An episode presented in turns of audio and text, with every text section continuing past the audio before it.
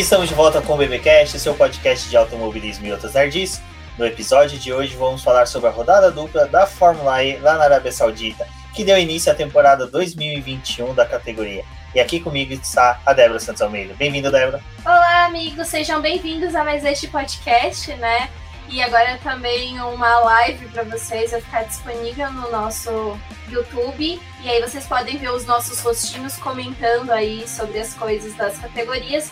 E a gente vai começar esse formato agora com a Fórmula E essas duas etapas que a gente teve na Arábia Saudita e que eu ainda não consigo falar o nome da pista, mas aquela coisa, né? Na Fórmula E a gente não consegue falar muitos nomes. Exatamente, mas um nome que todo mundo sabe falar, e se você acompanha a Fórmula 1 você não sabe, é da Cíntia Venâncio. Bem-vindo, Cíntia. Oi, Rubens. Oi, Débora. Oi, pessoal que está ouvindo o podcast, tá vendo aqui no YouTube depois. É, estou ainda tentando me recuperar desse fim de semana que foi uma loucura, que aliás foi a semana inteira, né? Porque desde segunda-feira que a gente tem notícia todo dia e, e, não parou. E que eu fiquei muito feliz, muito satisfeita com o resultado de ver tanta gente uh, acompanhando essa rodada de abertura, né? A gente teve tanta coisa acontecendo e o pessoal acompanhando e comentando foi muito bom de ver. Exatamente. Isso é, isso é bacana, né, Débora? Porque a gente teve toda essa espera, porque para pra pensar, a Fórmula E acabou em agosto, retornou agora. Mas antes, nossos recadinhos da paróquia, né, Débora? Lembrando pra galera que é, o do Paddock tem a campanha de financiamento coletivo e contínuo do Após, onde você pode escolher uma das formas de apoiar o Boletim do Paddock financeiramente, ou caso queira, pode conversar com a gente para bolarmos um outro projeto. E também, né, Débora, nossos canais de, no YouTube. Exatamente, a gente está aqui disponível também na plataforma do YouTube, fazendo transmissões lá na, na roxinha. então passem lá para poder conferir as nossas transmissões. E apoiem o nosso trabalho, é importante para a gente conseguir manter aqui a manutenção do BP, manter o site. E é importante ter os nossos leitores e os nossos amigos com a gente. Então venham, acompanhem o BP e auxiliem a gente aí vocês podem conversar comigo e com o Rubens e fazer alguma doação, incentivar o nosso trabalho. Mas a gente também tem lá o link do Apoia-se, que é uma outra plataforma que vocês conseguem também apoiar o nosso trabalho.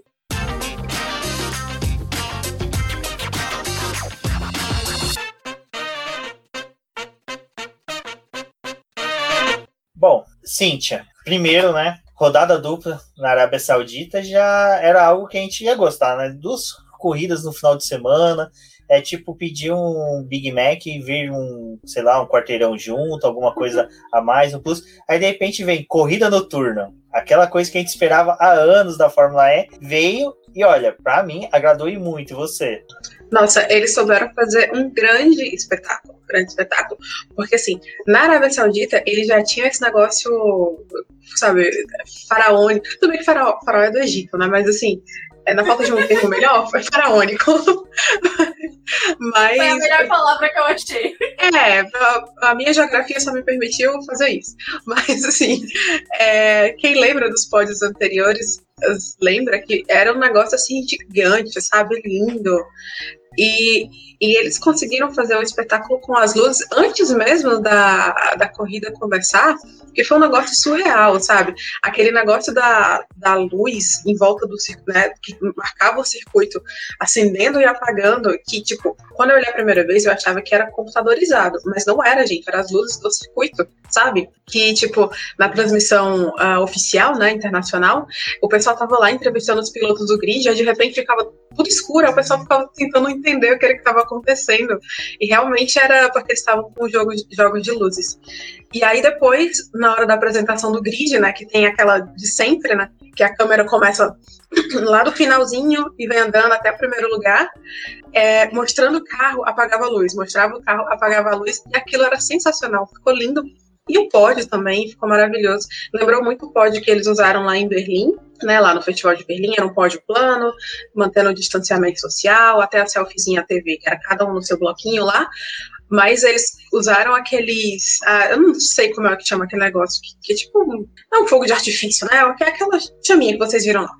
Que ficou linda também. Então, assim, é, eu acho que a corrida noturna ela proporcionou esse grande espetáculo visual pra gente. Sem falar do Alan, né? O Alan brilhando lá, lindão, quando uhum. tinha pambucha, quando tinha modo ataque ativado. Foi, foi muito legal de ver. Assim, eu acho que atendeu bastante às expectativas sobre uma corrida noturna. Engraçado é, a gente ver isso, porque é, depois que a gente teve essa primeira corrida noturna, a minha sensação, né, principalmente foi de que a corrida noturna tem muito mais a ver com a Fórmula E, sabe? Porque a gente está acostumado a ver circuitos de rua também na Fórmula 1.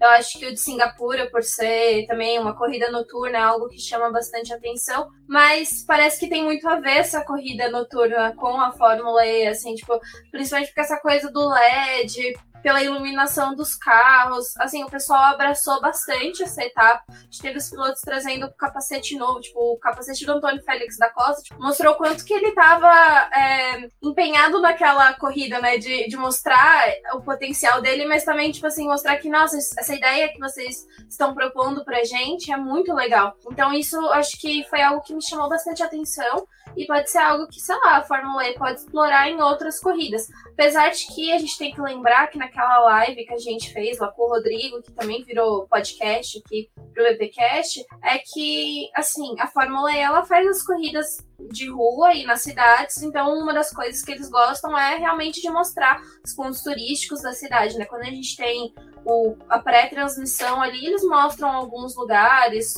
onde a pista está situada. Então acho que não teria como transformar o campeonato de Fórmula E no campeonato noturno, por causa dessa exibição que tem. Mas corridas pontuais, assim, acho que é muito legal, principalmente se a gente tiver rodadas duplas, tipo, dá para fazer uma corrida de manhã e uma corrida noturna, né? E estrutura eles têm, eles trouxeram essa proposta e conseguiram fazer muito bem. O que a Cintia falou foi muito legal deles é, distribuírem os LEDs pela, pelo circuito, fazer esse jogo de luz e mostrou, assim, muita é, um potencial muito grande, sabe? E acho que para uma primeira corrida que a gente está vendo, desse primeiro fim de semana que a gente teve de Fórmula E, foi uma coisa muito atrativa, porque a corrida que poderia ser, que era a do Chile, é uma corrida interessante. Mas essa primeira corrida com esse tanto de novidade que eles trouxeram, assim, para quem assistiu a primeira vez, eu acho que cativou muito mais, sabe? Tipo, mostrou o potencial que a categoria tem. E, né, sétima temporada, campeonato mundial, acho que eles conseguiram trazer um, um combo muito interessante. É, o que é interessante que pode ser que aconteça que nem é na Fórmula 1, né? Você abre um leque de possibilidades até para outras cidades receber. Se a gente parar para pensar que como a Fórmula E fecha a cidade para poder receber a corrida, talvez fechar somente à noite seja uma alternativa para algumas cidades. Então é aquela coisa, né? Alguma cidade que fica preocupada, pô, eu vou ter que fechar um trecho da cidade é, durante o dia, um, tem hospitais, tem escolas, não dá para fechar. Mas à noite pode ser uma opção. Então acho que é, é a vantagem da Fórmula E explorar mais isso. E tem outra coisa, né? A questão deles usar luz de LED é uma das grandes vantagens, é, porque ela é, ela, o LED economiza muito mais energia, comparado com a luz halogênia, por exemplo, que é utilizada na iluminação pública, via de regra das cidades. Então, ela economiza mais energia, ela é mais limpa, ela não é uma lâmpada que aquece, então ela não emite gás carbônico. Então, com essa questão da luz é, de LED, fica mais interessante porque ela também traz uma nova proposta, até mesmo para demonstrar para cidades que a luz de LED é mais barata e ela é, é mais é, ambientalmente é mais viável, né? Então, achei bem bacana essa proposta deles. Bom, tirando todo o espetáculo, que diga de passagem foi legal, até a parte de usar as artes gráficas pro para modo ataque, depois a questão do halo com os LEDs, realmente, porque antes a gente tinha, né, nas corridas durante o dia, mas ficava só aquelas pontinhos brilhantes no, no halo, né, não dava aquela sensação Isso, realmente. Você conseguia visualizar, né? Exatamente. Mas outra coisa que a gente teve brilho e ofusco. O Fusco ficou estranho, mas vamos, vamos pôr. Ficou ofuscado, vai. Na, na Fórmula E foi as, os brasileiros, né, Débora? Porque a gente teve o Série 7 Câmara que um dia teve, não teve tanto brilho, mas em compensação no sábado, na sexta-feira não teve brilho, mas no sábado brilhou, foi excepcional, foi um piloto assim que a gente valeu a pena permanecer assistindo, acompanhar. E já o Lucas de Graça, que por enquanto ainda não viu essa luz dele brilhar até agora na Fórmula E. Exatamente, Rubens. Bom, a sexta-feira a gente teve o começo das atividades aí da Fórmula E. É óbvio que a gente estava de olho nos brasileiros, é interessante a gente acompanhar o desempenho deles. E a gente queria muito ver como que o, o Sete Câmara ele ia lidar, né? Ele tinha participado ali da, do Festival de Berlim, estava retornando agora, vai fazer uma temporada inteira. E a gente queria saber como que ia ser o desempenho dele. Era uma principalmente porque ele tá numa equipe que ainda não trouxe as atualizações, deve trazer para a próxima corrida.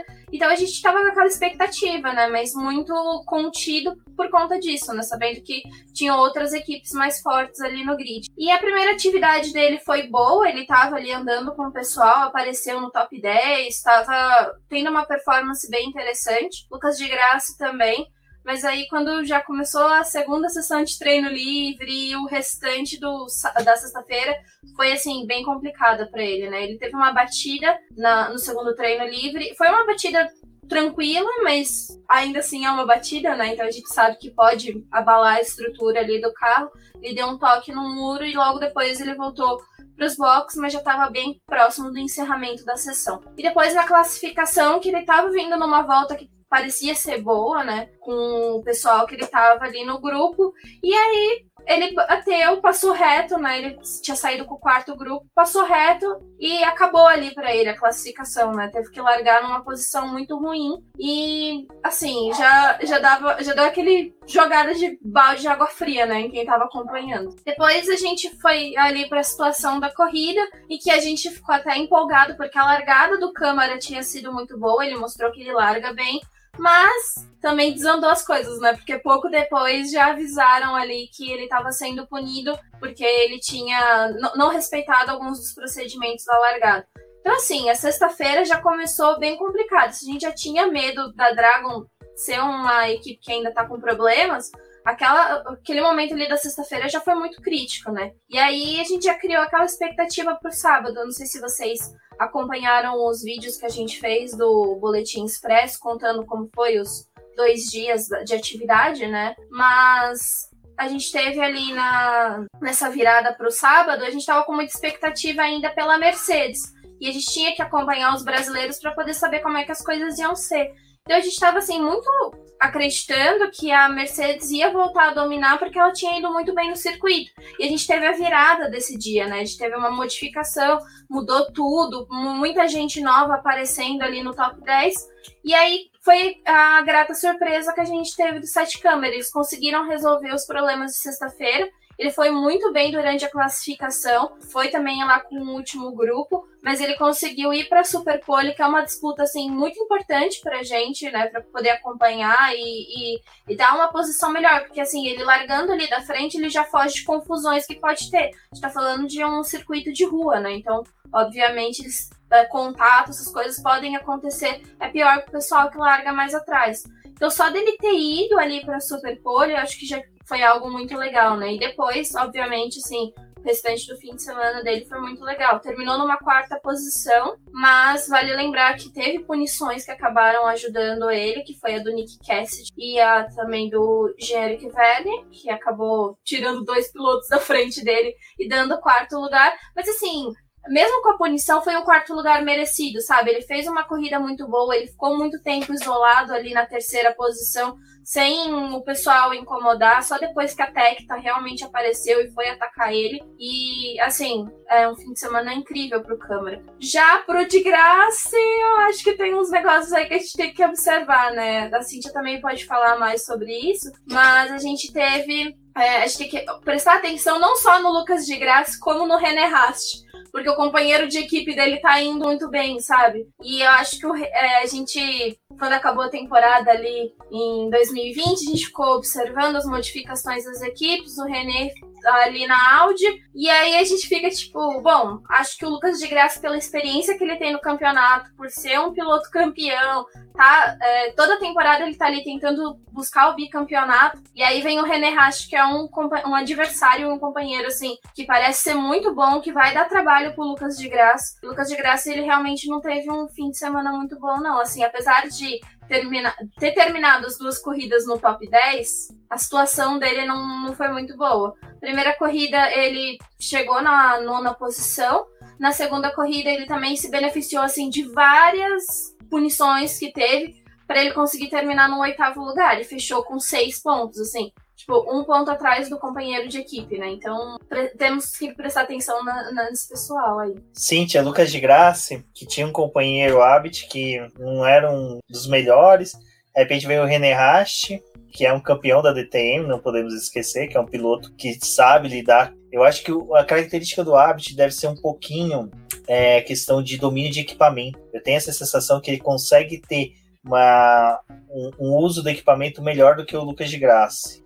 Olha, é, assim, o Lucas de Graça, na primeira corrida ele entrou naquela história lá do quali, né? Então, ele largou, ele, o quali dele foi no primeiro grupo, e é o grupo que pega a pista mais suja, assim, a gente sabe que é mais difícil mesmo alguém daquele grupo avançar para Superpole. Já aconteceu, mas uh, são é, é, mais difícil acontecer, né? Então ele acabou largando lá de trás nos dois dias.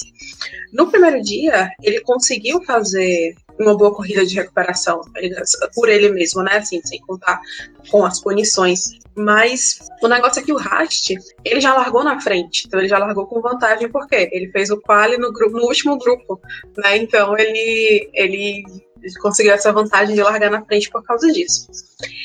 Como a gente costuma dizer aqui, né? Se não começa com problema para Audi, não é Audi, né? Ela vai dando o jeito dela de se recuperar depois. Eles estão com esse powertrain novo, é um carro novo para todo mundo, então uh, o Lucas está tendo que se, se adaptar realmente, mas o Hart também, né? Assim, então não vamos lembrar, não podemos esquecer, na verdade, que o, o Lucas de Graça ele participou de todas as corridas da Fórmula E até agora, e o René Hart, ele participou de Berlim, e se eu não me engano, ele participou de uma, assim, uma só esporádica, umas temporadas atrás. É, é difícil falar que, tipo, uh, o Hart, ele conseguiu se adaptar de cara, sabe? Pode acontecer? Pode acontecer, lógico, né? Mas, assim, o Lucas de Graça, ele é um piloto talentosíssimo, acho que ele já demonstrou isso várias vezes, e ele, não sei, pode ser que ele, ele precise é, penar um pouco mais justamente por conta dessa coisa de ter que escalar grid para poder pontuar bem, né? Acho que ele tá mais acostumado de andar na frente, né, assim, de, tipo, ter classificações melhores, foi campeão, né, tipo, tem pódio, tem vitória, acho que quando ele tá mais à frente, parece que o Lucas, ele é. desenvolve mais. Mas é aquela coisa, né, acho que a gente tem que lembrar que, assim, os carros da Fórmula E, ainda assim, eles são muito próximos um dos outros, a gente tem a diferença Sim, claro. dos powertrains que são desenvolvidos de formas diferentes pelas equipes, uhum. Né? Então acho que é uma categoria que, é, que a gente bate muito na tecla, é que é muito competitiva. Então é mais difícil mesmo pro piloto Verdade. que largar lá atrás conseguir fazer muita ultrapassagem, né? Tipo, não é muito Fórmula 1, assim, né? Tipo, o cara uhum. que tem vai conseguindo fazer mais ultrapassagem. Não, exato. E assim, o, o, Lucas foi campeão na temporada 3, mas eu acho que a temporada 4 foi uma das melhores dele, justamente porque eles começaram mal o campeonato e da metade para o final ele disparou que ele foi tipo para sete pódios seguidos, sabe? Aquela ele, Teve uma corrida na Suíça, cara, que foi assim, um negócio absurdo, né? Então, eu sempre fico na expectativa que é isso que vai acontecer de novo, sabe? Ele vai começar mal e aí em algum momento eles vão acertar tudo e ele vai ganhar todos os pódios, sabe? E, e eu, eu fico nisso. Talvez aconteça esse ano, assim, essas duas primeiras corridas só, né? A gente tem que ver é, como é que vai ser até, até da metade pro final, né? Nesse ponto específico.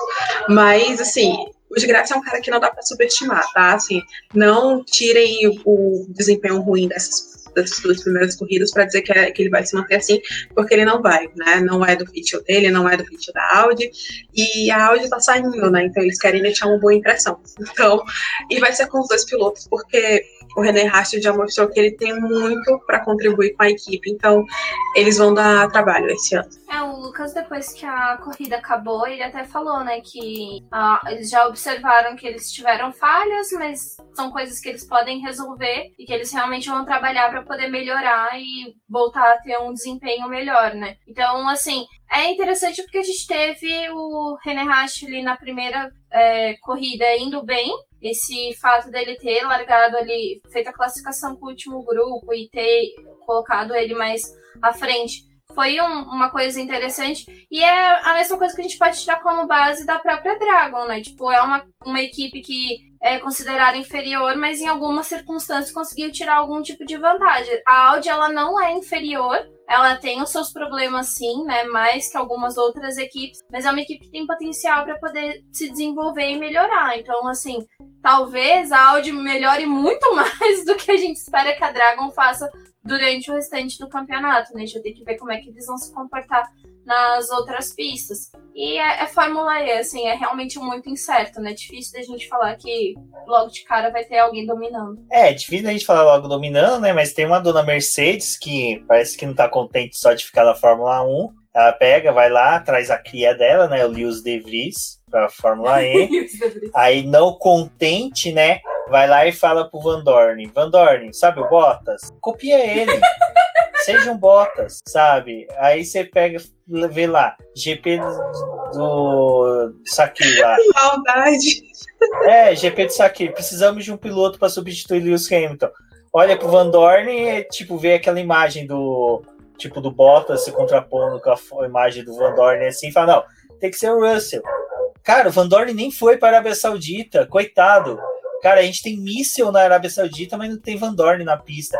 Cíntia, as nossas orações, eu acho que depois de agosto, a gente parou de orar para que o domínio da Mercedes não acontecesse da Fórmula E. É, deu, o capeta entrou, dominou a casa. E agora? Domínio da Mercedes, De é líder. Agora tem que botar duas velas. Só uma vela e copo d'água não tá dando. Tem que ser pelo menos duas velas. Cara, é, assim, o Van Dorn ele também foi prejudicado pela história do, do primeiro grupo do quali, né, na sexta-feira, largou lá de trás, mas uh, ele conseguiu se recuperar tão bem quanto o Lucas de Graça, né?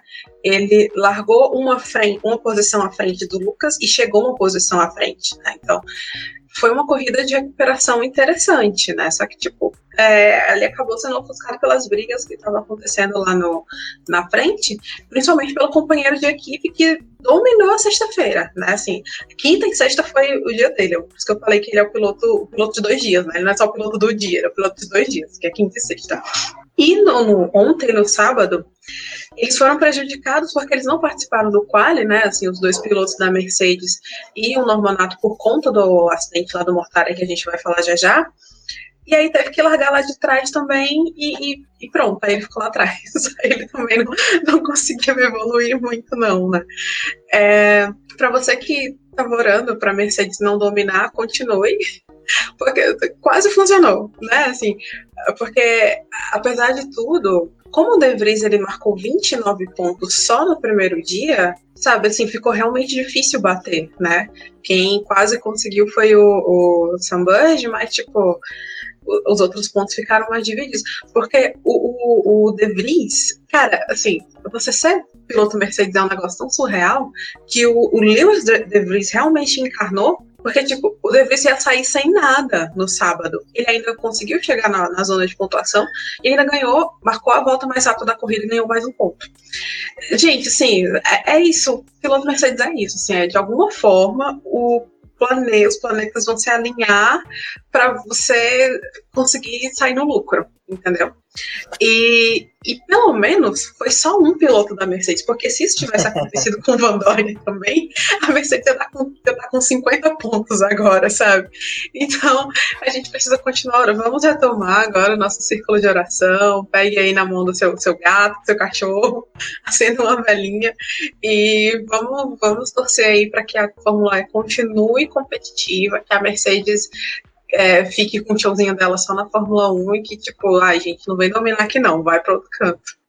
Assim, é o que a Cintia falou, né? Os planetas eles acabam se alinhando, né? Fazendo, conspirando para poder conseguir ter a Mercedes ali na frente. Mas a gente também tem uma coisa, porque a Mercedes ela, ela tem um piloto muito competitivo e tem que ter um, um pouco mais apagado pra gente falar também, né? Que foi o Van Dorn. Porque eu fui gravar com a Cintia. Ah, eu vou, não, eu vou defender o Van Dorn. Não, não fala assim dele, tadinho.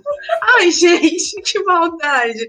Ele teve um fim de semana eu ruim eu não vi se o Van Dorn ele foi pra, Ai, pra Arábia Saudita. Eu não sei se ele chegou lá, entendeu? Chegou com um delay, mas eu não sei se ele chegou. Ai, tadinho dele.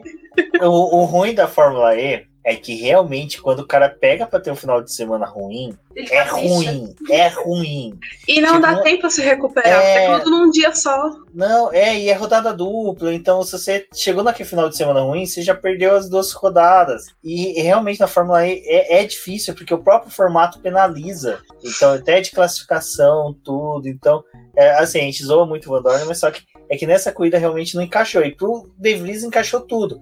Né? Tanto que a gente fala do círculo de oração, a gente viu ele vencendo no- na sexta, começando todo mundo a rezar, e no sábado vai lá, a equipe não pode levar o carro porque o Mortara teve o freio travado. Ou seja, a gente mirou a oração num, atingiu em outro.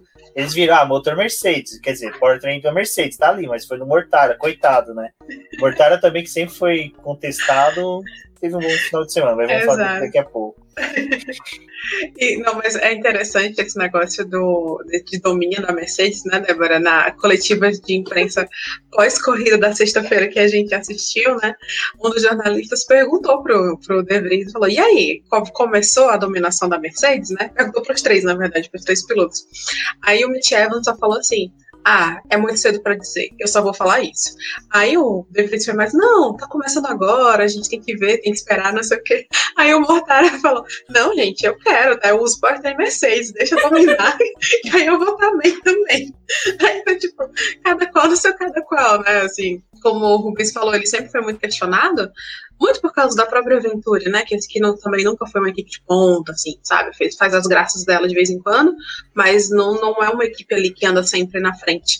Então, vai ser bom para ele, né? Ter um equipamento de qualidade, lógico. Mas aí a gente fica naquela de, cara, pisa no freio. Não precisa ser esse freio quebrado, mas pisa no freio, Mercedes. Bom, é, se perguntar pra Mercedes se eles vão dem- é, dominar, eles vão negar até o final, vão continuar falando que nós temos coisas pra poder melhorar, e aí a gente tem medo do quanto que eles vão melhorar, entendeu? Porque, E do quanto que eles vão blefar também, né? com certeza, vai, vai vir uma onda de blefe aí. Mas é, é interessante, né, que acho que foi até uma coisa que a gente tava conversando esse fim de semana sobre a dominação da Mercedes, e a gente fala disso muito na Fórmula 1, mas é, é incrível o quanto que esses caras conseguiram construir uma equipe sólida com bons pilotos e também assim o trabalho por trás deles é muito bom. E a gente tem que lembrar que ali na Fórmula 1 com o teto orçamentário e com muita gente boa que trabalhou ali na Fórmula 1, eles tiveram que é, tirar um pouco desse pessoal para poder entrar dentro das regras da Fórmula 1. E muita gente foi levada para a Fórmula E, né? Gente experiente do automobilismo que foi levada para lá e tá fazendo um bom trabalho. Então, assim, a gente espera que não tenha dominação da Mercedes na Fórmula E, mas eles têm uma estrutura que é, é invejável, né? Então a gente não sabe o que que pode acontecer, né? A gente torce para que isso não aconteça e que seja assim uma sorte de primeira disputa ou que o carro deu certo ali naquele circuito, recuperação de energia funcionou, os planetas se aliaram só nesse fim de semana, mas vamos esperar que no próximo a gente tenha um pouco mais de emoção. Calma, Lewis De Vries. É, os planetas alinharam, o pessoal jogaram até míssil, né, nos planetas para eles desalinharem. Para, já deu Mercedes. Exato. Mas uma coisa. Peraí, deixa eu só gritar com a caixa.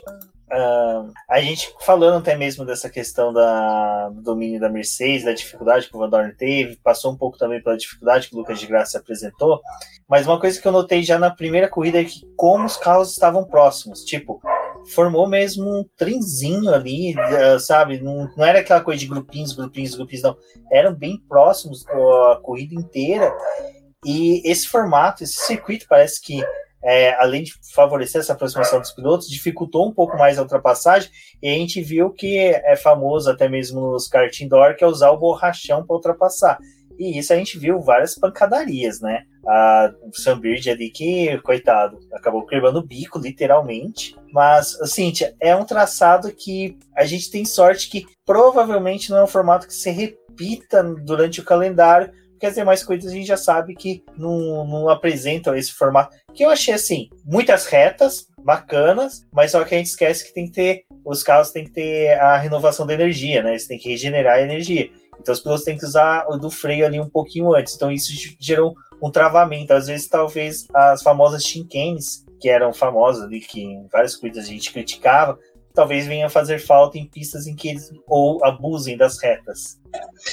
Cara, o problema, para mim, de verdade, o problema desse circuito lá da Arábia Saudita, né, por de rua, ele é estreito. Mas se ele fosse um autódromo, ele seria muito interessante.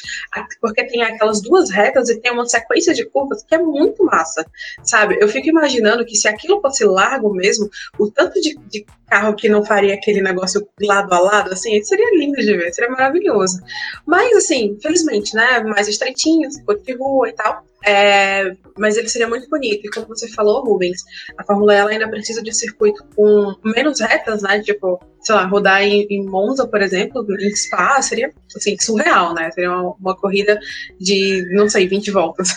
Porque a bateria precisa, os carros precisam frear para poder regenerar energia para poder durar até o final, né? Mas uh, por isso que eles precisam de circuito um tanto quanto travados também. É, as chicanes na, na Fórmula elas costumam ser meio criminosas, sabe? Porque elas são muito estreitas, muito estreitas mesmo, de dar, assim, acidentes terríveis, né? Inclusive, no nível dos que a gente viu esse fim de semana, só que mais vezes. Então, é, enfim, é legal de ver o circuito, mas assim, ainda é um mal necessário, né? Esses circuitos travadinhos desse jeito. É, isso que a gente viu, por ser um circuito muito apertado e o pessoal tentar decidir, né? Logo para poder fazer a ultrapassagem, a gente viu o acidente do Bird com o Lin e outra coisa, né? Queria fazer uma observação aqui que a gente estava até conversando antes, que o Lean pode ser talvez o novo torpedo, né? O torpedo da Fórmula E, o Daniel Kvyat, porque cara, ele tava inspirado nesse fim de semana, assim, tipo, o acidente dele do sábado foi triste, foi, a gente ficou com medo de ter acontecido alguma coisa com ele, ficamos. Mas ele tava muito amarrado, assim, para não deixar ninguém passar aquela disputa dele com o Bird, tipo, foi muita cabacice, assim, dos dois, mas também do Lin, porque ele não queria deixar o Bird ultrapassar de jeito nenhum, ele fechou a porta ali. Aí, no fim das contas, os dois rodaram e bateram, ficaram um de frente pro outro. Gente, é maravilhoso aquilo. Não, aquela imagem é linda demais, assim. É bom porque eles já foram companheiros de equipe, né? Então foi uma ótima maneira de dizer: Oi, oi sumida, tudo bom? Oi sumida, tudo bom?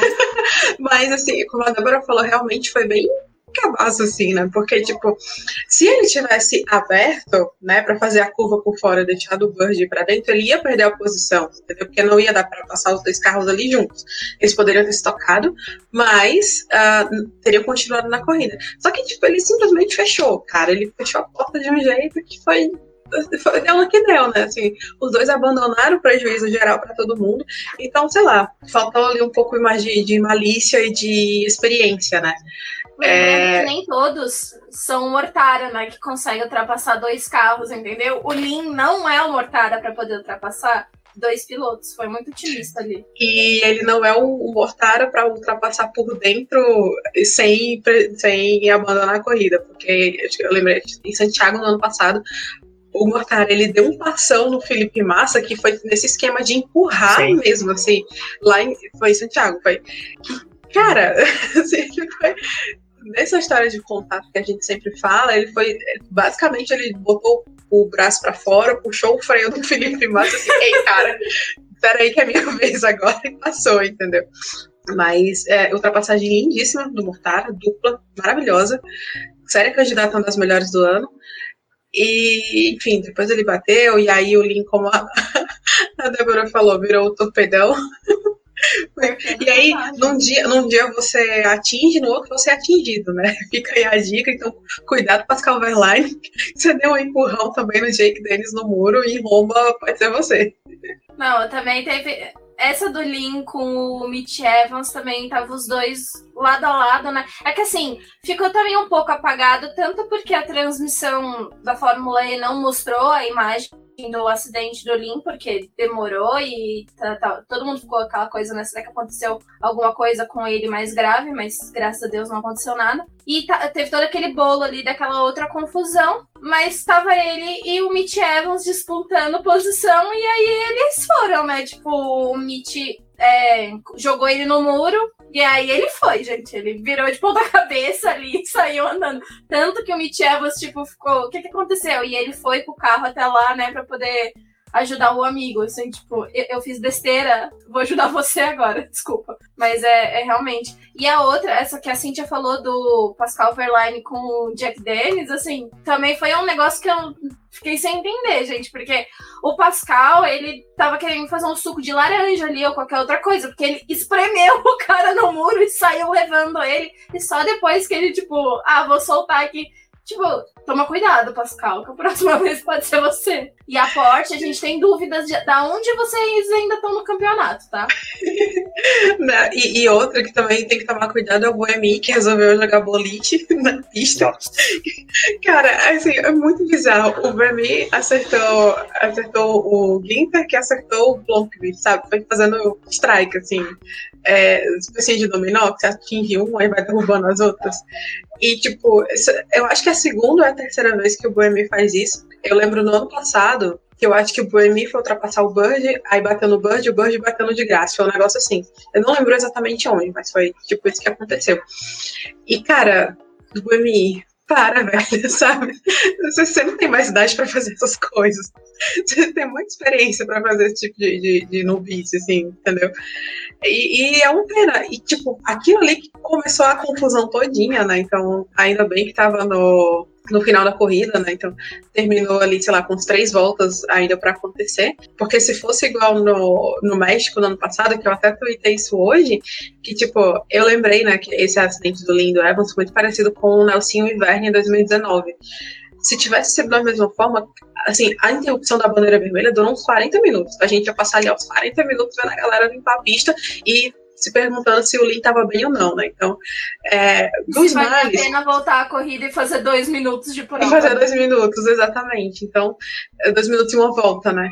Então, é, assim, às vezes tem males que vêm para o bem, né? Assim, bom pro Bud, que já comemorou logo, né? Então, foi, foi, assim, a gente fica com o coração na mão na hora, mas depois dá o um alívio e, enfim, ainda bem que tudo, tudo ficou bem, né? Então, é isso que importa. Depois a gente volta aqui e chama os outros de torpedo, mas só porque ficou bem.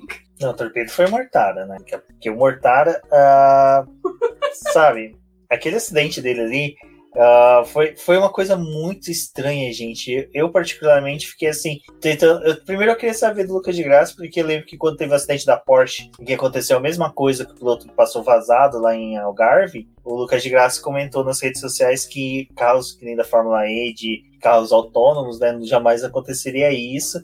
Queria saber, né, a opinião dele da, da por que, que o carro da Fórmula E aconteceu a mesma coisa, porque simplesmente o Mortário ficou vendido. E, tipo, na hora que bateu, que eu fui ver a imagem, você vê que, tipo, só tem uma almofada entre o carro e o muro. Então, eu fico imaginando toda a energia que não foi transferida pro Mortara, né? Pobrezinho. É, hashtag polêmica aí pro Lucas de Graça. não, mas foi, foi tenso, foi tenso. E aí a gente relembra também, inclusive o comunicado que a Mercedes soltou, né, depois do, antes da corrida de sábado começar, que eles explicaram, né, que o sistema de freios da Fórmula E, ele possui, são dois freios basicamente, tem o freio da frente e tem o traseiro. Quando o da frente não funciona, é para o traseiro funcionar como um sistema de emergência para parar o carro e evitar acidentes. Só que esse sistema traseiro, o freio traseiro, também não funcionou porque eles não fizeram a configuração certa, direitinho, do jeito que era para ser. E aí eles, infelizmente, o acidente do Mortar aconteceu, né? Teve aquele prejuízo todo, que se estendeu para o outro piloto da Venturi, que foi o Normanato, e para os dois pilotos da Mercedes, então, tipo, um pre prejuízo gigante para as duas equipes. E aí eles conseguiram corrigir a tempo da corrida, mas aí, enfim, foi realmente correr atrás do, do prejuízo, né, para recuperar o que perdeu. É, mas é interessante saber desse, uh, de como isso funciona, né? Uma pena que, tipo, mostra que é falha, mas mostrou também que os outros itens de segurança funcionaram, né? Porque o Mortarelli foi levado para o hospital por uma questão de precaução, mas ele foi liberado muito rápido. É tanto que na hora da largada, mesmo ele não tendo largado, ele estava lá no circuito, estava bem, todo mundo viu que ele estava bem e que não só a parte de carro e de barreira de proteção, mas os fiscais, a equipe médica, o hospital, assim, todo mundo que tinha que estar pronto estava pronto, né? E aí o piloto foi atendido e também deu, ficou tudo bem no final. É, e isso é importante, né, assim, pra gente a categoria de automobilismo e até porque assim na Fórmula E não é comum ter esse tipo de acidente tão forte, sabe? Assim, as batidas que tem é porque o, o circuito é estreito, então você dá uma assim, escorrega 3 milímetros para o lado, você tá com a traseira no muro, né? Esse negócio do que aconteceu com o Mortara e o Lin são exceções, mas é ótimo saber que mesmo para exceção o que tem que funcionar funciona mesmo que, sei lá, alguma coisa acabe dando errado em algum momento, né? É importante, né? A gente ter esses sistemas de segurança que auxiliem eles, é o que você falou, né? Do freio, tem essa precaução para o carro realmente tentar amenizar se tiver uma batida. E é importante porque a gente está falando de carros que correm realmente em circuito de rua e que no final de uma reta, às vezes, não vai ter toda uma área de escape adequada, você pode dar de cara no muro, então é importante que essas coisas acabem funcionando. E a gente viu a Fórmula E também adotar o ralo, que é um sistema de segurança também importante, principalmente se o carro acaba virando. Ali na, naquele acidente que a gente teve do Grosjean, mostrou o quanto import, importante é aquele sistema, né? Então, Obviamente, para carros de Fórmula isso acaba se tornando algo essencial. E o que o Rumi falou é. Ou, a parte ruim é que a gente sabe, né? Tipo, como eles estão dentro do carro, tá dentro de uma célula de sobrevivência, dependendo da batida, acaba que eles absorvem muito da pancada, né? Então o Mortara provavelmente absorveu muito dessa pancada, porque uma que ele bateu de frente, né? Ele nem teve, tipo, uma batida lateral que pudesse amenizar um pouco, né? Tipo, é, tivesse uma descarga de energia. Não, ele foi direto, né? Ele estava testando a largada, porque foi durante o terceiro treino livre. E aí ele passou reto na, nessa largada, né? Nessa reta de largada. E foi bater lá no muro de contenção. Mas foi o que a gente falou, né? A gente teve só os procedimentos que são naturais de pegar o piloto, levar ele pro hospital fazer um check-up, porque tem que ser feito, principalmente porque ninguém sabe o quanto de energia que aquele piloto acabou absorvendo. É, tem muito daquela coisa, né, da gente tá vendo ele fisicamente bem, mas tem órgãos internos que podem ter sido atingidos por conta. Então, é um procedimento. Mas eu acho que também é interessante porque, infelizmente, é, automobilismo em si, nesses acidentes, é, às vezes eles não mostram do Mortara, não foi mostrado, só mostrou ele batido o do Lin, a, a, câmera ali, o jogo de câmera foi para não mostrar que o Lin tinha batido. Então, assim, é, a gente ficou. A gente viu toda aquela hum, é, batida dos outros pilotos lá com o Buemi. E o Lin parecia que ele tava junto também, mas aí no fim das contas a gente viu que não, o acidente dele foi um acidente completamente independente daquilo. E aí ficou toda aquela coisa, né, que aconteceu, encerraram a, acho que a gente até pode falar disso, mas encerraram assim a corrida num anticlímax bem ruim, porque estava tendo uma disputa muito legal do Robin é, com o Sam Bird, então a gente queria ver aquilo até o final, até onde ia dar. E aí teve a entrada do safety car, pararam a corrida com a bandeira vermelha. Aí seguiram todo o procedimento pra gente que estava acompanhando né, a, a corrida Assim, aí nada aconteceu, o Sunbird ganhou a corrida, vamos comemorar, enquanto tava, tipo, o acidente do Linha ali que ninguém falava nada. A gente só viu que ele não tinha completado a corrida e que também estava envolvido em algum problema. E eles demoraram muito tempo, né? Tanto que as primeiras imagens do acidente veio de, acho que dos fiscais de pista que estavam lá na, acompanhando do que da própria organização, né? Então demorou muito tempo para a organização em si contar o que, que tinha acontecido, né? É, e eu vi até uma, algumas pessoas criticando isso, e de certa forma até faz sentido, né? Porque se você interrompe a corrida, se você finaliza a corrida antes do previsto, é sinal de que tem alguma coisa mais séria acontecendo. Mas se tem alguma coisa mais séria acontecendo, por que, que você está comemorando como se nada tivesse acontecido, sabe? Isso ficou realmente é, meio sem entender, assim. É, eu entendo que, tipo, ah, tá comemorando porque sabe que o piloto tá bem, né? Mas, assim, no momento da interrupção, talvez eles não tivessem essa certeza, né? Tipo, viu que, sei lá, ele podia estar tá meio zonzo, porque, cara, ele capotou, né? Assim, voou, capotou, saiu deslizando, então ele devia estar tá bem é, a das ideias, né? Como o pessoal fala. Então, precisou sim ser levado para o hospital como medida de precaução. Então, depois vira assim que não quebrou nada, tá tudo, tudo é, onde as, co as coisas estão onde deveriam estar, né? Então ele faz direitinho, já recebeu alta poucas horas depois, né? Mas no momento que a corrida foi interrompida, havia uma preocupação maior, né, com a retirada dele, enfim. Ah, e aí depois viram que estavam bem, né? Assim, tomaram as medidas de precaução e seguiram o baile, né? Que, aliás, foi muito bonito. Como a gente já falou aqui, que a festa do pódio foi, foi muito bonita também. É, e aí fica como aprendizado, né, para os próximos, inclusive para a gente, né, também entender que, tipo, se não mostra o acidente é porque ele foi um pouquinho mais feio, um pouquinho mais sério do que o de costume, mas é, e aí fica a lição para a Fórmula E, tomara que eles estejam, mantenham a, a, regra de aprender mais rápido né, esse ano, que, assim, é, é, bom a gente ter informação, sabe? A gente, a gente público precisa de informação também. Lógico, piloto a família do piloto, a equipe, assim, eles têm toda a prioridade, mas a gente que está assistindo, a gente também quer saber o que está acontecendo, justamente para não ficar essa história de um fala uma coisa, outro fala outra, e fica aquele festival de especulação que também não leva a nada, né? A gente teve, tem duas situações no automobilismo recente que mostrou que esse tipo de posicionamento de mostrar muito é chato e mostrar pouco também é chato. O acidente do Grosjean lá na Fórmula 1 né? Até o Daniel Thiago criticou, até eu concordei com ele na época um pouco, que explorar muito as imagens, ficar toda hora mostrando, é um pouco ruim, porque os familiares dos pilotos tudo ficam preocupados, mas também a Fórmula 1 falou: olha, a gente tem que noticiar o público para eles saberem o que está acontecendo. Depois que a gente soube que os pilotos estavam bens, que no bem, no caso o Grosjean, perfeito, a gente começou a mostrar para o público entender o que aconteceu. Eu acho que é o que a Fórmula E poderia ter, né?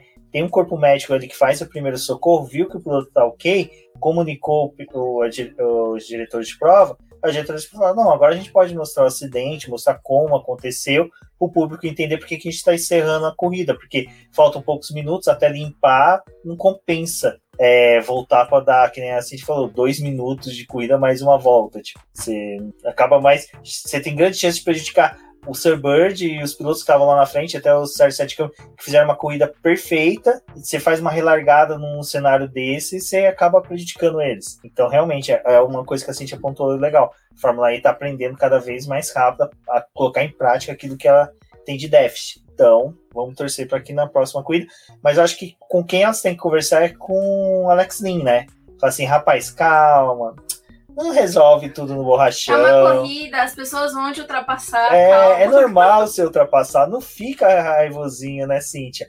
O rapaz parece que. Ele parece aquele pateta aprendendo a dirigir esse final de semana. Tipo, ficou furioso, quer bater, quer empurrar todo mundo para conseguir os pontos. o dia de fúria, o final de semana de fúria do Alex Lin. E ele tem uma cara tão de bonzinho, né? Tipo. É.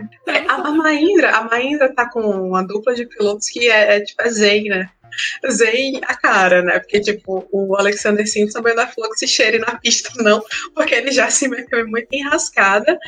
E, e eles devem estar com uma pressão, assim, grande, porque a, já tem um tempo que a Maindra também não faz muita coisa, né? Então, é, eles precisam mostrar serviço, só que não é assim, né, Alex Lin? Tipo, batendo nas outras corridas, abandonando, voando na outra, assim, vamos com calma. A gente tem que ter calma nessa hora. Bom, e desse todo o tumulto que tivemos, de todas as bandeiras vermelhas, acidente, piloto vendo a terra de cabeça para baixo. Teve as punições, né? E novamente eu vejo vocês duas, coitadas, esperando, esperando, esperando o resultado, esperando. Aí pede sete câmera, oi, tô em quarto. Aí você pega e você olha assim, os oficiais, o cara tá lá em quinto, sexto, fala, menino, acho que você tá meio apressado, né? Mineiro é meio, normalmente é meio calmo. Eu, Cíntia, você que estava acostumada tanto com esses períodos de punições demorados, que pensou, não, 2021 vai ser diferente, não foi, né? Não, assim, certas coisas não mudam, né? Infelizmente. É, e eles tiveram que fazer muita análise e, assim, já teve resultado de punição que saiu com cinco horas de, de depois que a corrida acabou, né? De ontem saiu com duas, então tá, é, tá até rápido. Né? Eu só fiquei pensando porque na Arábia era quase meia-noite quando o resultado oficial foi, foi publicado. É, e aí o pessoal tava escrevendo a notícia assim, dormindo já em cima do computador, né? Mas, é, enfim, para quem está chegando agora na Fórmula E, infelizmente isso não é novidade, né? Assim, eles já demoram, como eu falei, já demoraram muito, muito mais em algumas situações, mas vamos torcer para que isso não se repita, né? Que eles consigam resolver as coisas mais rapidamente, né? E até porque para evitar situações, por exemplo, como a do Verne, né? Tipo, foi caso de pódio, sabe? Se ele tivesse sido punido antes, o da Costa teria comemorado o terceiro lugar dele lá no pódio, entendeu? Que aí vai, resolver, vai receber o troféu, vai só mudar o lugar da garagem, né? Porque assim, é, tá ali do lado. Mas, pô, e a festa, né? E o champanhe? E, aquele, e ele tem aquela comemoração do champanhe que ele bate lá no chão e tal. E é bonito, e o pódio tava legal. E, tipo, ele não pôde viver esse momento, né? Porque, por causa da demora do, dos fiscais, né? Assim, é, e assim, teve algumas pessoas que também questionaram, né, de ah, mas ele foi punido, mas é porque ele não ativou o segundo modo ataque porque a corrida acabou e tal. Só que, cara, assim, ele teve a corrida inteira para fazer isso, entendeu? Ele deixou pro final. E coisas podem acontecer no final, sabe? Então. É, a gente estava conversando antes da gente gravar ontem quando a gente estava esperando a, a, resolução do pessoal e das punições, porque algumas tinham saído, outras não. E para a gente falar sobre o Câmara, a gente precisava realmente saber o que, que, tinha acontecido com os pilotos da frente dele, né? E foi uma coisa que eu tava falando com a Cintia. É, eles têm que usar o modo ataque em duas situações da corrida, que são é, na primeira metade e depois na segunda metade, né? Então esse modo ataque tem que ser ativo. A partir do momento que começa a valer a segunda parte da corrida, você pode acionar ele em qualquer momento. Teve gente que acionou no começo, o Verne decidiu que ia acionar mais pro final. Então, assim, ele teve tempo, ele, ele não, não foi prejudicado por conta disso. Só que a estratégia da equipe era diferente. Então, assim, não acionou, tem que ser punido mesmo. É uma regra que tem na, estabelecida na categoria. Senão, a gente pensa na situação do pessoal que acabou acionando, porque é, para você ganhar essa potência extra, uhum. algumas vezes você acaba perdendo a posição a pista da Arábia for, é, favorecia o pessoal andar muito perto, mas era difícil de fazer as ultrapassagens. Então, tipo, o acionamento do modo ataque às vezes acabava gerando essa troca de posição. E aí, a gente faz o quê? Tipo, ah, deixa o, o Verne passar a batida, mas e o pessoal que acionou e perdeu a posição, sabe? Então não tem cabimento, ele realmente tinha que ser punido. E outra, vale lembrar que o Verne ele foi o primeiro a ativar o modo ataque na segunda corrida, ferrando o meu predicto. Então, assim, se ele fez isso em primeiro, foi o primeiro a fazer isso, cara, ele tinha muito tempo para fazer de novo, entendeu? Então é realmente aquela coisa.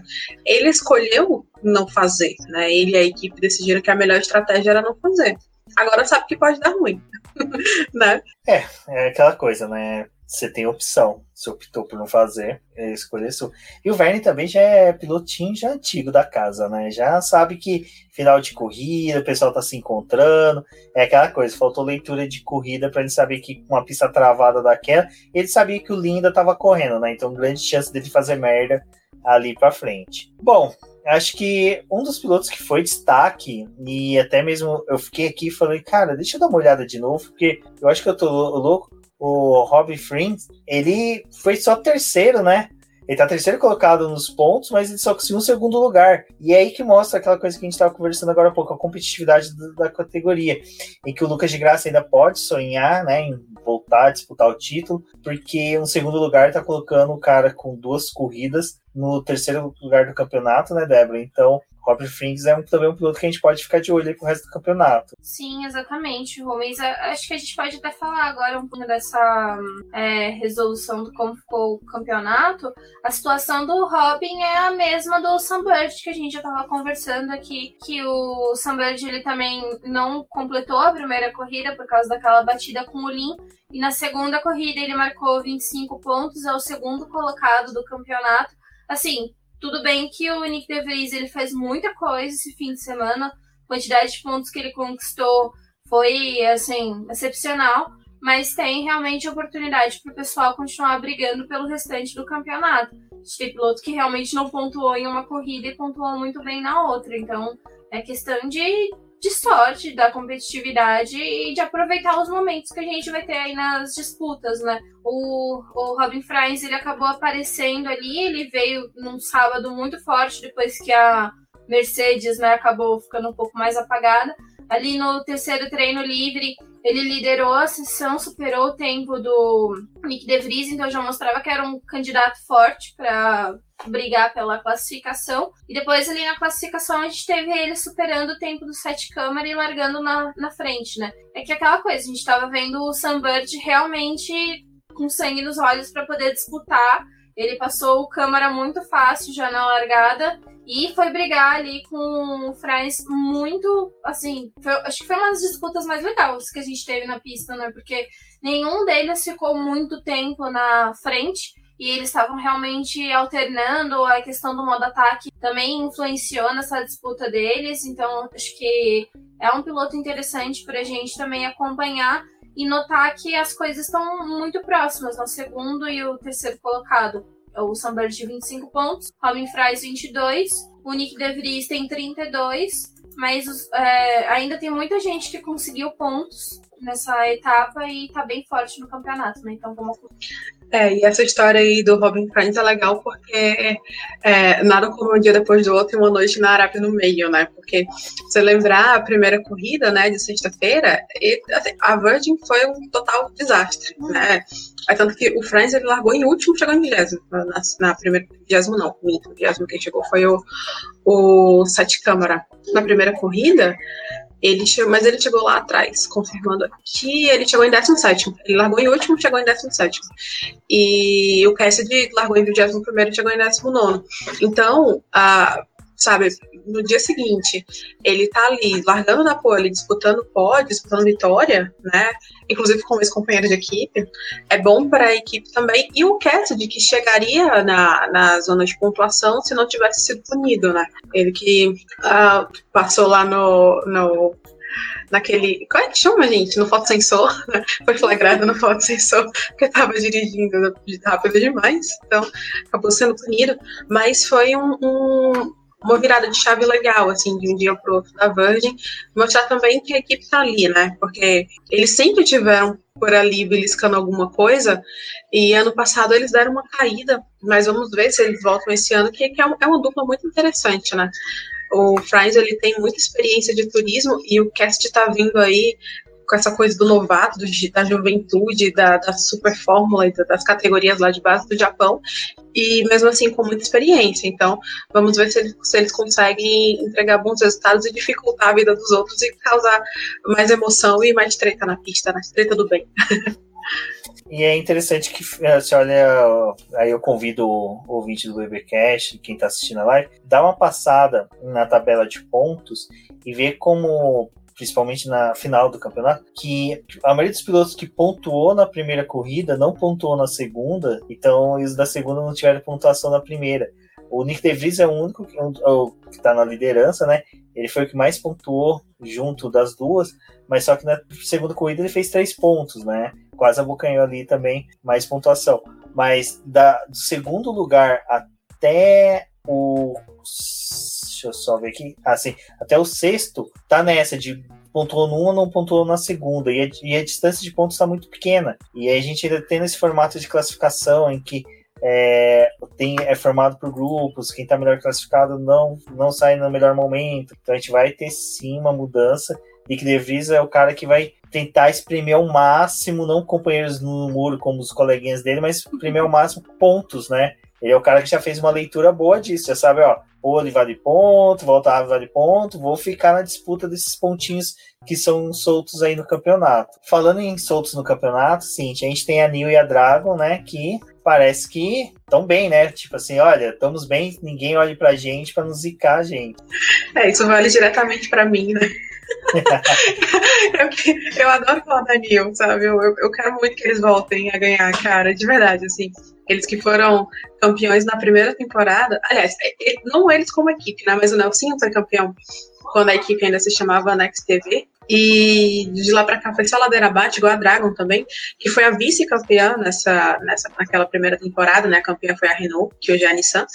É, e eles caíram de uma forma e não conseguiram se recuperar. Então é legal ver essas duas equipes lá na frente brigando, né? Disputando é, pódio, sabe? Marcando ponto. É, o Tuve marcou o primeiro pontinho da Nia em dois anos na corrida de sexta-feira, né? Porque ano passado eles saíram da, da temporada zerado, sabe? Não marcaram nada. Então é legal ver que já no sábado eles conseguiram levar os dois carros para a Superpole, né?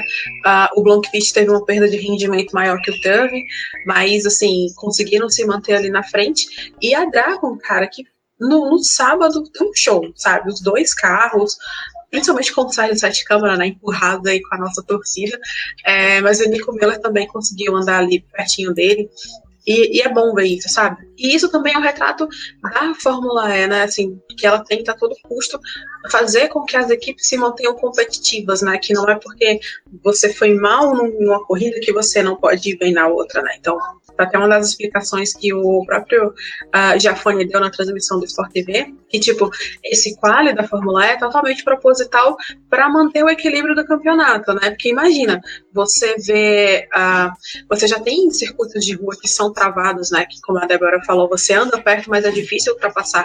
Então, se você tivesse sempre as mesmas pessoas andando na frente, as mesmas pessoas andando lá atrás, como é na Fórmula 1, cara, a categoria, ela, assim, ela estaria fadada ao fracasso, né? Porque não teria também tanto entretenimento, entendeu? Então, você ter uma New, sabe, uma Dragon, que seria o equivalente hoje, ou até o ano passado, né, de Williams e Haas, isso é sensacional, entendeu? Assim, manter essa competitividade dá um outro sangue, sabe? Dá uma outra energia para a categoria, entendeu? Por isso que eu gosto muito desse quadro. Tem muita gente que reclama, mas eu sou super fã, que é tipo, ah, você tá bem, cara, tem que trabalhar duas vezes para se manter bem, né? Assim, duas vezes mais para se manter bem.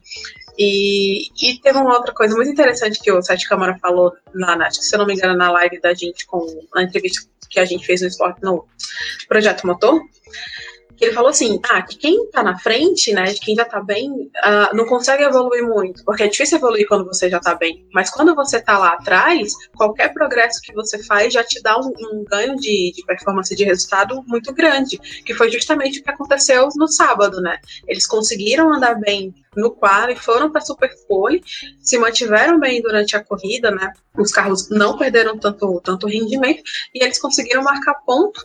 O Sete Câmara quase ficou no pódio, né? Assim, beliscou um pouquinho, mas, assim, a gente ficou feliz com o resultado deles, né? E espero que isso se repita mais, mais vezes, né? É, eu acho que é, que é isso que a Cintia falou. Realmente, a gente torce para que equipes que são menores, consideradas menores, elas voltem para briga e a gente tenha uma disputa mais acirrada, né? Porque assim, a gente fala que o, o cenário da Fórmula E é competitivo, mas ainda assim a gente tem equipes menores que ainda têm um problema e um déficit nesse campeonato. Então o ideal é que eles consigam né, ter atualizações e ter é, uma condição melhor no grid para poder brigar, né? Então, a gente quer que a competitividade se mantenha e que não tenha uma equipe dominando, mas que isso é, seja favorável para todas, né? Para que todas possam realmente brigar. Então, acho que foi uma grata surpresa ver a Dragon ali com chances e realmente mais, mais forte, assim, a gente tem que agora acompanhar depois de Roma, porque essa atualização do powertrain pode mudar algumas coisas, então vai ter que continuar acompanhando mesmo. E a Nil é o que a Cintia falou, a gente não gosta, né, de realmente ter uma equipe pequena ali, brigando no fundo e sabendo que é, num campeonato tão competitivo terminou uma temporada sem ter nenhum ponto. Então, acho que é, já começaram bem e acho que o, quem ainda não tem ponto nesse campeonato são equipes que ainda têm chance de, de pontuar, de brigar. E então vamos continuar vendo. Eu queria só falar uma coisa sobre sobre sobre, sobre a dupla da que é eles conseguiram acertar muito na contratação do Tom Blomqvist, que é um cara que anda muito bem no turismo também, né? E ele conseguiu, ele, tem conseguido se manter no ritmo do Turbo, né? Porque a gente lembra que no ano passado tinha o chinês lá, o Ma Hua, que infelizmente não dava, assim, ele não conseguia, sabe? Ele andava três segundos atrás do último, assim, era, era muito bizarro, muito surreal.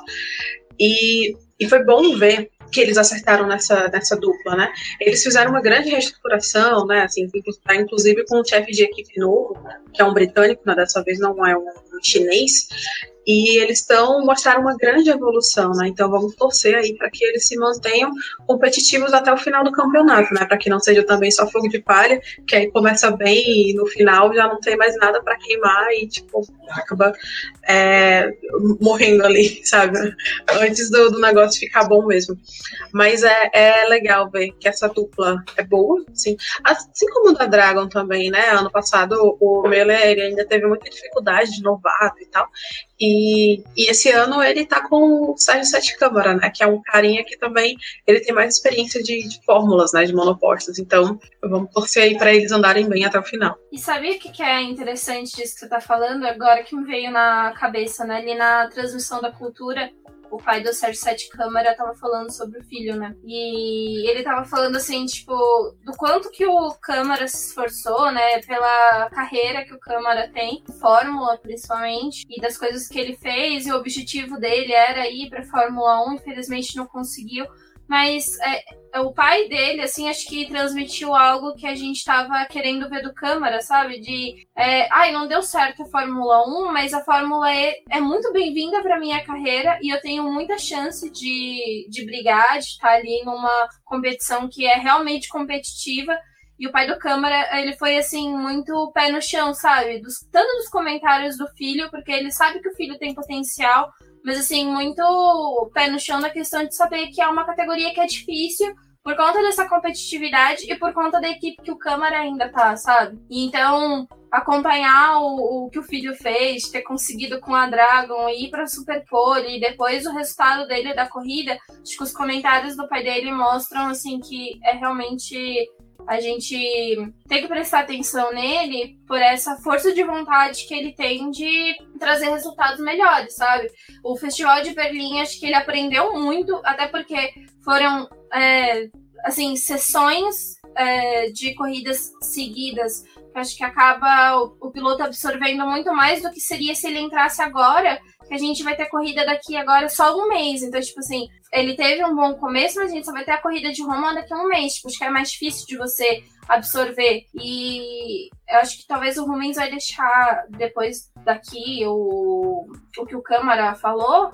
Mas ele, um dos recados que ele deu depois que a corrida acabou, ele falou, né, que eles passaram esses últimos tempos ali com a Dragon realmente estudando software, estudando as coisas da equipe para poder entender como que os carros funcionavam. Então ele teve um tempo assim para poder aprender muita coisa e para poder realmente entrar dentro da equipe e saber o papel que ele tem que desempenhar. Então eles conseguiram, ele acredita, né, que a equipe conseguiu avançar muito de um ano para o outro e que isso que era o mais interessante, né, que eles realmente podem ter chance de ter uma posição melhor no campeonato por conta das coisas que eles fizeram no ano passado. É bom, a gente pode aproveitar e ouvir agora, né, o que o Sérgio Sete Câmara tem para falar, como foi o final de semana dele. E, mais uma vez, independente de qualquer coisa, acompanhem, votem no fanboost dele, dos pilotos brasileiros, ajuda bastante. Então, fiquem agora com o que o Sérgio Sete Câmara tem para falar e eh, depois a gente retorna só para finalizar o programa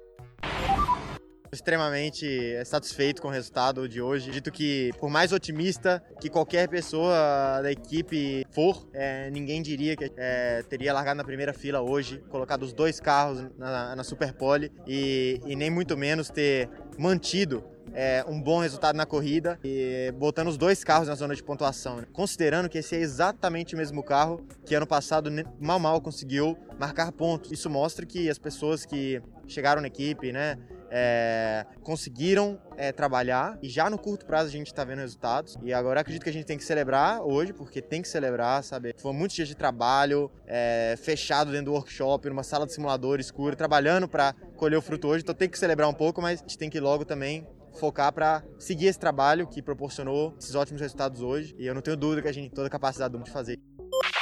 Bom, é legal ver o Serginho dessa forma, que tá bem mais tranquilo, né? E eu gostei de uma das postagens do Twitter que foi mais gostosa de ler do referente ao que ele fez na corrida foi da Sport TV, do GE, na verdade, falando que a máscara tampava o sorriso dele, mas o rosto, né, você conseguia ver a expressão de como foi bacana ver ele feliz, né, na Fórmula E. Eu que falo mais uma vez, eu pensei que ele não ia se entregar de corpo e alma como ele tá fazendo, mas é muito bom ver isso. E é legal de ver também aquele vídeo. É que alguns vídeos a gente não pode pôr aqui, né, pessoal? Que senão a, a Fórmula E corta a gente. Mas procurem a entrevista dele pós é, pódio, em que o cabelo dele tá tipo assim, ó.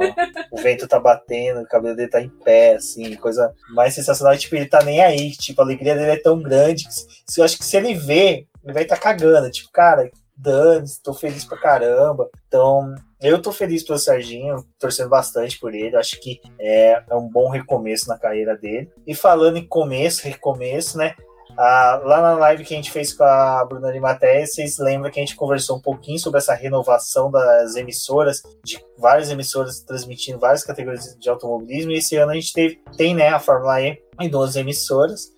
Cíntia, você era uma que caçava, né? A gente procurava Sport TV, tudo, mas agora a gente tem a chance de ver TV Cultura, Sport TV, múltiplos comentaristas, múltiplos narradores, e foi, foi bacana, né? Foi um final de semana que a gente pôde provar dos dois lados. O que você sentiu, o que você viu desses dois canais que você achou de bom, de ruim, ou sua opinião em si sobre tudo isso? Olha, estou me sentindo muito chique porque a gente tem escolha agora. A gente pode escolher onde quer assistir, sabe? É, isso é muito privilégio para um país só, gente. Peraí, foi mal, falar isso de novo. Tranquilo. Tá eu tô me sentindo muito chique porque a gente pode escolher onde vai assistir, sabe? Isso é muito privilégio, né? E eu assisti a corrida de sexta no Sport TV, o dia todo, todas as transmissões uh, no Sport TV, e a de sábado na Cultura, todas as transmissões também. E eu fiquei muito feliz com o nível dos profissionais que eles escolheram, que realmente o pessoal se preparou mesmo para estar tá ali, né? No Sport TV, a gente já tinha uma equipe que estava mais habituada com o automobilismo, embora não tivesse muito contato com a Fórmula E. Então, você tem o Bruno Fonseca, que é um narrador, ele é um dos, dessa nova geração de, narrador, de narradores, eu acho, né? De narradores. e, e, eu acho ele excepcional, cara. Ele é, ele é um ótimo narrador apesar de ser jovem, né, novo. Comentários lá do Rafael Lopes, que é um cara super empolgado também. E, e o Felipe Jafone dispensa comentários, né? Então, assim, ele foi comissário da FIA durante muito tempo e o nível de, de informações técnicas que ele trouxe engrandeceu a transmissão num nível, assim, absurdo, né? Então, ele falou várias coisas, né? Ah, por que, que demora para decidir? Porque os fiscais têm que analisar isso, os comissários têm que fazer não sei o quê, e o diretor de prova faz não sei o quê, né? E quando o carro dá problema, tem essa luz assim que indica tal, e se tiver desse jeito, o piloto não pode sair do carro, né? Então, é, uma série de, de informações que a gente não tinha, né? Porque precisava de alguém com conhecimento técnico dele, que, tipo, outros, as outras pessoas não têm, porque é ele que, é o, que foi o fiscal da FIA, né? Ele foi comissário da FIA, os outros não foram. E na cultura, teve um, tem uma coisa muito interessante, é que você tem os treinos livres narrados e comentado por uma mesma pessoa, né? Que é, tipo, é ousado e é muito corajoso do Kleber, né? O Kleber Bernucci, que que aceitou o desafio e tirou de letra, sabe? Ele não deixa o ritmo da transmissão cair. E é bom também porque, assim, esses três treinos da Fórmula E que aconteceram, né? Uh, eles tiveram um ritmo muito bom, sabe? Carro na pista o tempo todo, então uh, sempre tinha alguma coisa ali para comentar. Mas o, o, Kleber ele conseguiu segurar a, a, o ritmo, né? Segurou a peteca bem, assim. É, e ele fazia comentários também muito pertinentes, passava muitas informações. As duas transmissões foram muito informativas, né, para quem estava uh, recebendo uma categoria nova, então eles passaram muitas informações com, para o público. O nível de interação com o público também foi muito interessante, né? Não é aquela coisa que a gente via nos treinos livres da Fórmula 1, por exemplo, que ficava o tempo todo lendo tweet de gente, né? Então, foi muito, parecido com que, com que era a transmissão da Fox, sabe?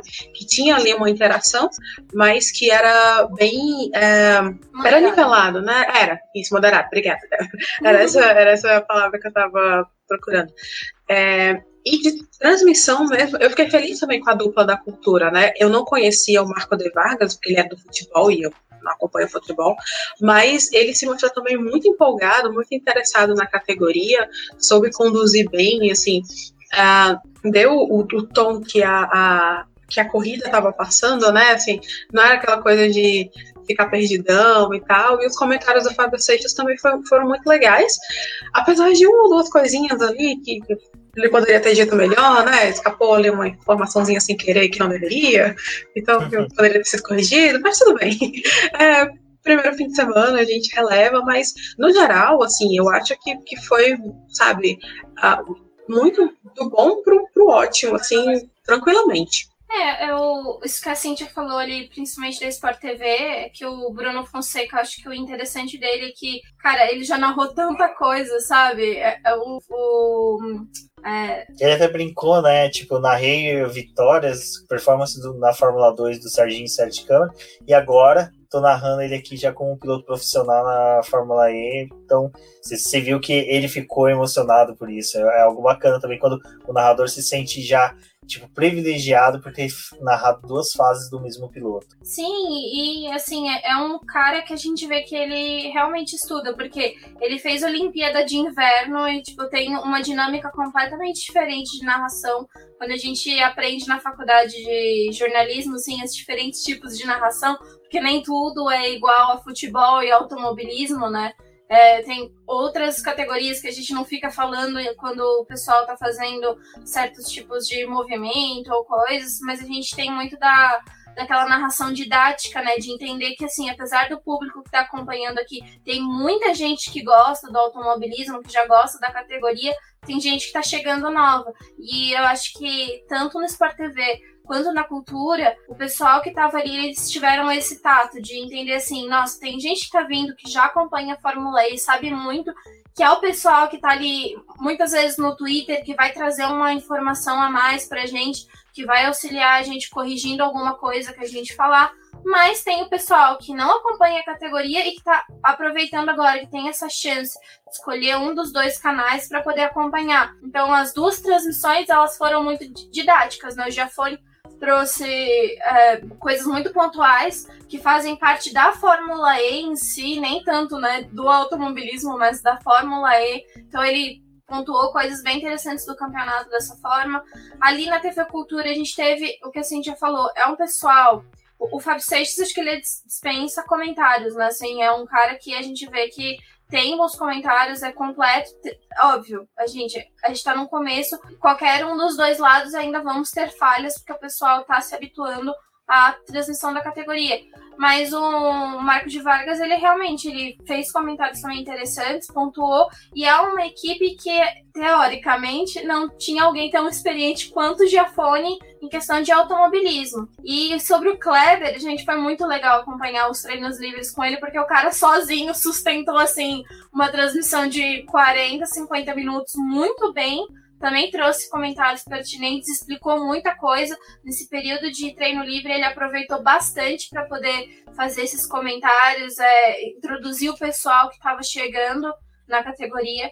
Então, é, a gente está ganhando muito de ter essas duas transmissões, poder acompanhar onde a gente quer. E ainda tem a transmissão da, da Fórmula E para os treinos livres no YouTube da categoria. Então, também quem tem internet, quem prefere acompanhar em inglês, acompanhem por lá. Mas o mais importante é a gente realmente interagir. Assim, tipo, você pode não estar assistindo no Sport TV, mas usa a hashtag do Sport TV, ou você não está assistindo pela cultura, usa a hashtag da cultura, porque você vai estar tá dando engajamento para a categoria nas duas transmissões, trazendo comentário para as duas transmissões e auxiliando o pessoal, né? Então é interessante. É, usa um mix de hashtags. Usa o oficial da categoria, porque daí a categoria também vê uhum. que os brasileiros estão interagindo uso das emissoras e uso do FE no BP para você interagir com a gente, né? Para a gente poder faz também saber, faz o combo. Não deixe de seguir essas pessoas nas redes sociais. Se você já segue Jafone, é via de regra, porque o cara é monstro do automobilismo. Bruno Fonseca, o Rafael Lopes, o Kleber Bernucci, que, cara, foi uma satisfação. Fiquei muito feliz quando ele deu a notícia. Ele mandou num grupo lá de WhatsApp que eu tô, que é do pessoal de imprensa. Cara, na hora que eu vi, vi achei sensacional, porque é um cara que para quem lembra quando a gente comentou do, do uh, BBcast que teve o falecimento do, uh, do, ai, do Amadeu Rodrigues e que a gente conversou que a Hotcar era uma equipe que a gente gostava muito o Kleber, ele era assessor de imprensa da Hotcar até o ano passado. Então, toda vez que a gente ia no box, cara, ele recebia a gente muito bem, conversava com a gente. Então, é um cara que a gente torce muito para que ele permaneça, porque merece. E o que as meninas falou, sustentar uma transmissão sozinho, sustentar com outro cara comentando é fácil. Você, tipo, tá perdido, que nem eu fiquei perdido agora, você joga a bola para outro e pronto. Mas o Kleber ter segurado ali, é o que a gente fala. Tem muitos nomes bons, mas o cara sustentar uma transmissão sozinho é muito difícil. Fábio Seixas, a galera pode falar, pô, mas esse cara não, não conheço tanto, nunca vi tanta transmissão. Ele sempre foi um cara de produção, um cara de fazer matérias mais textos, então auxiliar na produção de vídeos. Trabalhou muito tempo na Sport TV. Para quem quiser saber uma atuação dele muito bacana, foi a cobertura durante esse período que teve a Rio Motorsport querendo levar a Fórmula 1 para o Rio de Janeiro.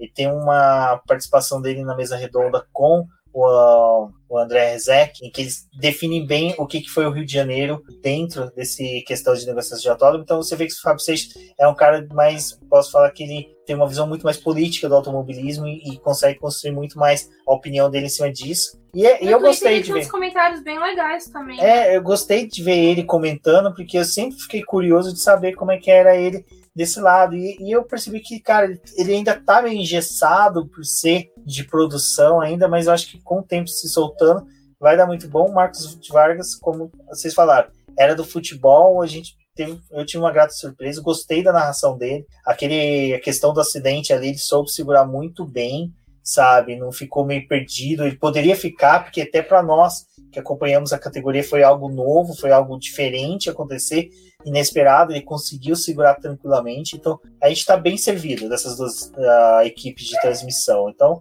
torcer para que eles continuem é. fazendo um bom trabalho.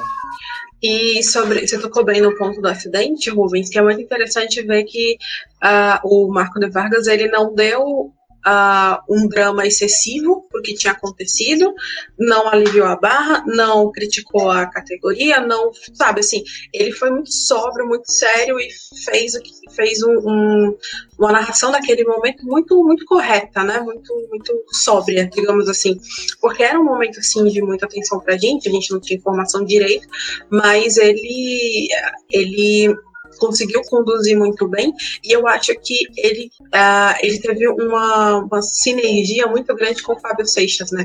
Eu acho que eles não tinham trabalhado juntos antes, mas assim, um respeitando o timing do outro, sabe? Foi, foi muito legal ver a transmissão da cultura, que é uma emissora que está começando a ganhar mais é, experiência com esportes agora, né? Assim, a gente lembra que eles tiveram uma coisa lá no início dos anos 90, né? Quando eu e o Rubens a gente ainda andava de fralda e a Débora nem tinha nascido então eles estão voltando com isso agora, né? Eles estão com outras, outros esportes também. E é legal ver isso, que eles realmente estão encarando isso de forma muito profissional e muito séria e com respeito ao público do automobilismo, né? Bom, deve você falar? Não, ia falar.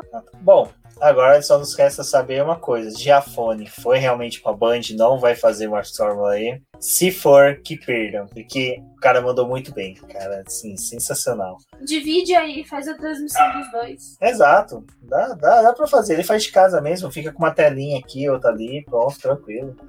Dependendo do comentário, dá até pra falar, já que a gente tem o Lewis De Vries, né? Um nome já é igual. O Bottas também, Botornes, né?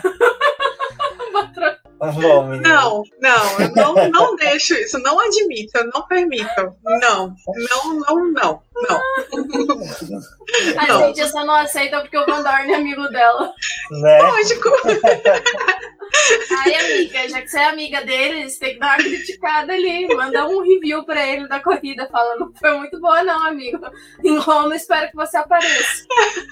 Não, gente, mas é porque o tadinho ele já é todo mal, mal visto por causa dos anos lá de McLaren. Aí chega agora, ficam comparando ele com o Bottas, coitado.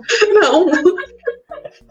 Não, não. Sim, é tão legal. Eu ia falar um negócio agora, mas acho que a Cintia ia ficar muito pistola comigo. Ai, ai, ai. que foi que você Pelo ia menos falar? o Bottas anda em segundo. É, isso, né? que maldade! Olha, o Van Dorn foi o vice-campeão do ano passado, tá? Licença. Tá mais pro álbum, né? não, não, o Van Dorn sabe ultrapassar. É, o Van Dorn sabe ultrapassar. Então foi realmente só um final de semana ruim pro Van Dorn. Foi um fim de semana ruim, gente. Calma. Vai, vai ficar tudo bem, vai dar tudo certo. Sim, coitado. Ficou aí praticamente o quê? Quatro, sete meses parado. Sete meses. Ignorado pela é, própria Mercedes. Ignorado pela Mercedes. Então. Mas é que ela também, depois que desencanta, né? Vai que, né? Vai que a Mercedes. Ele tem uma vantagem. Ele vai, ele vai pegar a melhor posição no quali em Roma. Exatamente. É, ele vai estar melhor que o De Vries. Então, olha a chance dele aí de brilhar. Não, vai dar certo, vai dar certo. Só não vou falar que ele vai botar fogo em Roma, porque senão vai ficar Melhor não. Melhor não. Ai, meninas, olha, conseguimos uma hora e meia aí de podcast barra vídeo.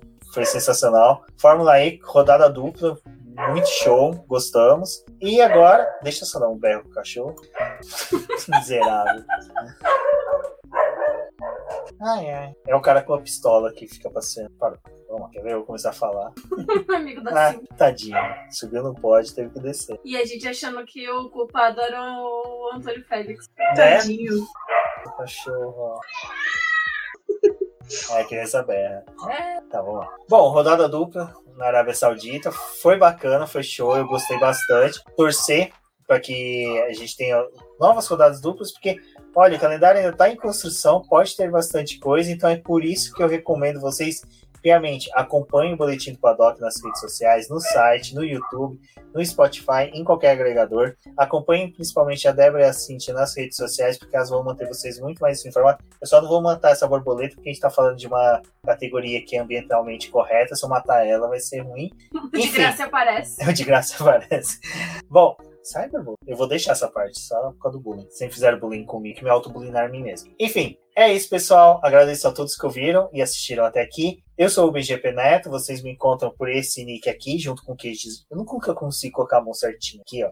Junto com o Queijinho na internet. E até a próxima, Débora Cíntia. Bom, pessoal, obrigada por estarem no programa até aqui ou acompanharem a gente no YouTube. Se você escutou por alguma plataforma do seu agregador favorito, confira o nosso canal lá do YouTube. A gente tem lives às terças-feiras falando sobre automobilismo. Vamos voltar a falar sobre a Fórmula E, agora que é a categoria que tomou as suas atividades. Então acompanhem o nosso trabalho. Considere se tornar um apoiador nosso, fazer parte lá do grupo do WhatsApp e auxiliar para a gente continuar crescendo e continuar fazendo esse trabalho tão legal para vocês. E bom, me acompanhem nas redes sociais, eu sou a Débora Almeida, no Twitter como TheFlowers. E obrigado por escutarem o programa e por interagirem com a gente e por ter formado um time muito forte para poder comentar a Fórmula E nesse fim de semana. Então foi muito legal a gente escrever, fazer os vídeos, contar as coisas para vocês saber que tinha gente aqui acompanhando e interessado em, no nosso trabalho, então isso é muito incrível. Muito obrigada por todo o apoio. É isso aí, galera. Obrigada mesmo, assim, pela participação de todo mundo durante todo o fim de semana, né? A gente viu que teve uma galera que estava desde quinta-feira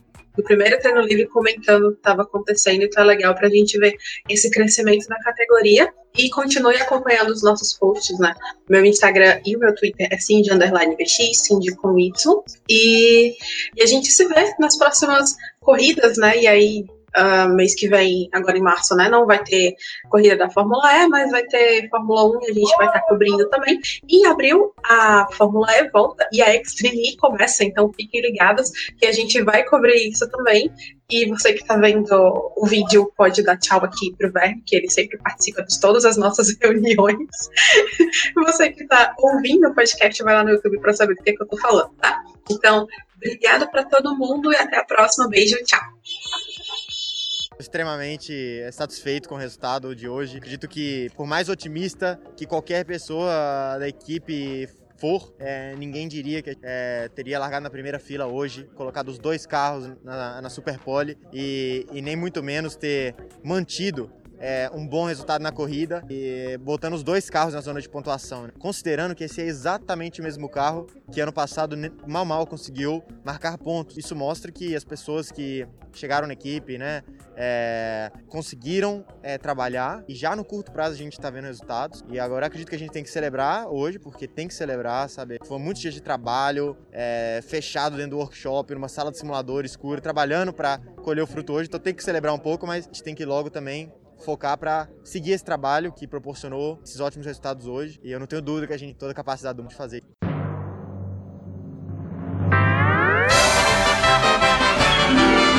E agora vamos agradecer nossos apoiadores, aqueles que auxiliam o Boletim do Paddock através do financiamento coletivo e contínuo do Apoies. E são eles, Ricardo Bannerman, Maia Barbosa, Elezer Teixeira, Luiz Fex, Arthur Felipe, Rafael Celone, Will Mesquita, Antônio Santos, Rogério Furano, Helena Lisboa, Cássio Machado, Carlos Del Valle, Bruno Vale, Eric Nemes, Bruno Shinozaki, Alberto Xavier, Will Bueno, Ricardo Silva, Beto Corrêa, Fabrício Cavalcante, Arthur Apóstolo, Sérgio Milani, Melquiades Veloso, Micael Souza, Ezequiel Bale, Silney Messi, Rafael Arilho, Rafael Carvalho, Fábio Ramiro, Lauro Vizentim, Maria Ângela, Thaís Costa, Rafa, El Catelan, Jane Casalec, Carlos Eduardo Valese, Tadeu Alves, Paula Barbosa, Ale Ranieri, Leandro Nogueira, Bianca Mês, André Brolo, Bruno Lima, Ivan Grego, Maicon Tavares, Talita Santos, Diego Machado, Gabriel Sawaf, João Guilherme, João Rai e Gustavo Frigoto. Muito obrigado a todos aqueles que apoiam o Boletim do Paddock e auxiliam no nosso desenvolvimento e crescimento. E se você quer